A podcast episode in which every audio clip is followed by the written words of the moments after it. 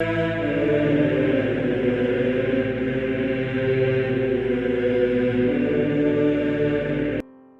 nome do Pai, do Filho e do Espírito Santo. Amém. Olá, meus queridos amigos, meus queridos irmãos. Nos encontramos mais uma vez aqui no nosso Teoses.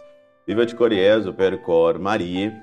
Nesse dia 3 de abril de 2022, nesse nosso quinto domingo da quaresma. O evangelho de hoje, de fato, está sensacional, né? João, capítulo 8, versículo de 1 a 11 e eu vou usar também hoje também um pouquinho da segunda leitura de Filipenses, no capítulo 3, versículo de 8 a 14.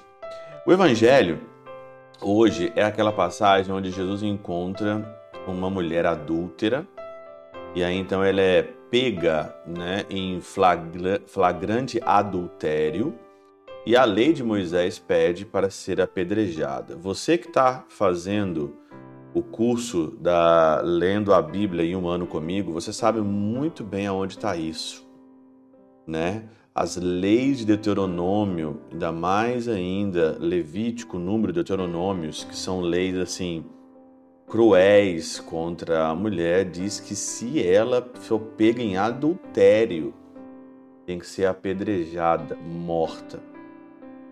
E aí então você vê claramente como que Jesus ali ele muda totalmente as circunstâncias. E aí então nós vamos então aqui meditar conforme a cronologia da catena áurea. Primeiramente, a análise aqui de conjuntura onde Jesus estava. Jesus estava no Monte das Oliveiras. E o que, que significa o Monte das Oliveiras? Santo Agostinho diz que o Monte das Oliveiras é o monte da pregação, no momento da unção, no monte do crisma.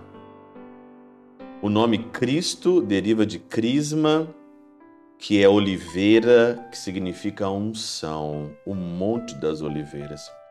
O Monte das Oliveiras significa também a sublimidade da piedade, porque, porque eleos em grego significa misericórdia, óleo, oliva, oliveira, do grego eleos, significa misericórdia, o alcuíno diz aqui, né? Então é o monte da misericórdia, é o monte da piedade. E Jesus está no monte da misericórdia, está no monte da piedade e encontra uma mulher adúltera. Interessante é que não, não fala disso, mas provavelmente já estavam todos com pedras ali na mão, todos com pedras na mão, e eles vão interrogar Jesus, querendo colocar Jesus ali numa, numa armadilha. E Jesus, então, aqui o fato é esse, né? Perguntavam isso para experimentar Jesus, para terem motivo de acusar, versículo 6. Mas Jesus, inclinando-se, começou a escrever com o dedo no chão. Ele inclinou. Antes, quando vieram até ele, Jesus então sentou. O sentar significa sua encarnação. Ele sentou. Significa então que também a sua kenosis, né? o, seu, o seu abaixar. Ele abaixa até a miséria. Ele vem até a nossa miséria. Ele abaixa até nós. Então, ele abaixou e ele abaixa ainda mais, porque ele se reclina e começa a escrever no chão. Santo Agostinho diz o seguinte aqui nesse fato: pôs-se a escrever com o dedo na terra para manifestar que os nomes daqueles seriam escritos unicamente na terra e não no céu. Olha que interpretação genial de Santo Agostinho. Ele começa a escrever o nome daqueles que estavam acusando aquela mulher e Jesus então diz ali: quem não tiver pecado, atire a primeira pedra. Quem dentre vós não tiver pecado, seja o primeiro a atirar ali. Na catena áurea é muito bacana que diz o seguinte aqui: quem de vós está sem pecado, seja o primeiro que lhe atire a pedra. Quem está sem pecado? Está todo mundo com a pedra na mão para matar a mulher. Quem não tiver aí, se você ficar com essas leis sem misericórdia, o seu nome vai ser escrito só aqui, mas aonde que você quer que o seu nome seja escrito no céu? Por isso que a segunda leitura de hoje, ela é simplesmente fantástica, né? Filipenses, no capítulo 3, versículo de 8 a 14. E aí então, Paulo vai dizer aqui: eu, na verdade, eu considero tudo como perda diante da vantagem suprema que consiste em conhecer Jesus Cristo e ser encontrado nele. Por causa dele, eu perdi tudo e considero tudo como lixo para ganhar a Cristo e ser encontrado nele. Tudo como lixo, essas leis, essa vida é um lixo esses prazeres mundanos, essa busca desenfreada, né? A pedra significa aqui aquilo que eu tenho de posse para matar o outro, para explorar o outro, para eu me satisfazer pessoalmente. Esse mundo lixo que nós vivemos de vantagens, vaidade, de usar as pessoas de uns prazeres cada vez mais baixos que nós vivemos hoje. As pessoas só pensam em beber, comer, reproduzir, fazer sexo, usar as pessoas e depois jogar fora. É o mundo que nós estamos vivendo aqui hoje. E aí então Paulo vai dizer: tudo isso é um lixo quando eu encontro Jesus. E essa mulher encontrou Jesus. A adúltera encontrou Jesus. E diz aqui que eles foram saindo, né? Foram saindo fininho, saindo de fininho, né? E sobrou o quê? O que, que sobrou no final? Santo Agostinho vai dizer aqui, ó. Ficaram apenas dois. Todo mundo saiu. Ficou duas coisas: a miséria e a misericórdia. Duas coisas: a miséria e a misericórdia. O que sobra nessa vida são só duas coisas. Por isso, Santo Agostinho diz: segue. E ficou só Jesus com a mulher diante dele.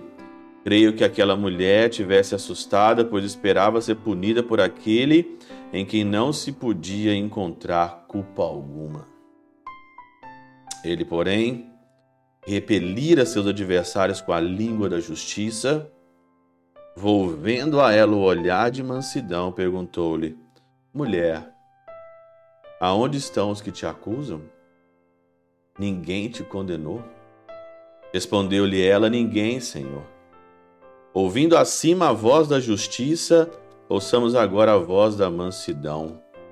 Então Jesus disse: Nem eu te condeno, nem eu por quem temia ser condenada, pois em mim não encontrastes pecado. Como então, Senhor? Incentivas o pecado? Não absolutamente. Presta atenção ao que segue, vai e não peques mais. Logo, o Senhor condenou, mas o pecado, não o homem. O Senhor condenou o pecado, não o homem. Se fosse fomentador do pecado, teria dito: Vai e vive como quiseres esteja segura de que te livrei, vai e vive como quiseres. Esse que aqui que é o grande problema. Vai e vive como quiseres. Você não pode ir e viver como você quer. Não existe isso. Não existe isso. Vai e vive como você quer. Ele falou: vai e vive e não peques mais.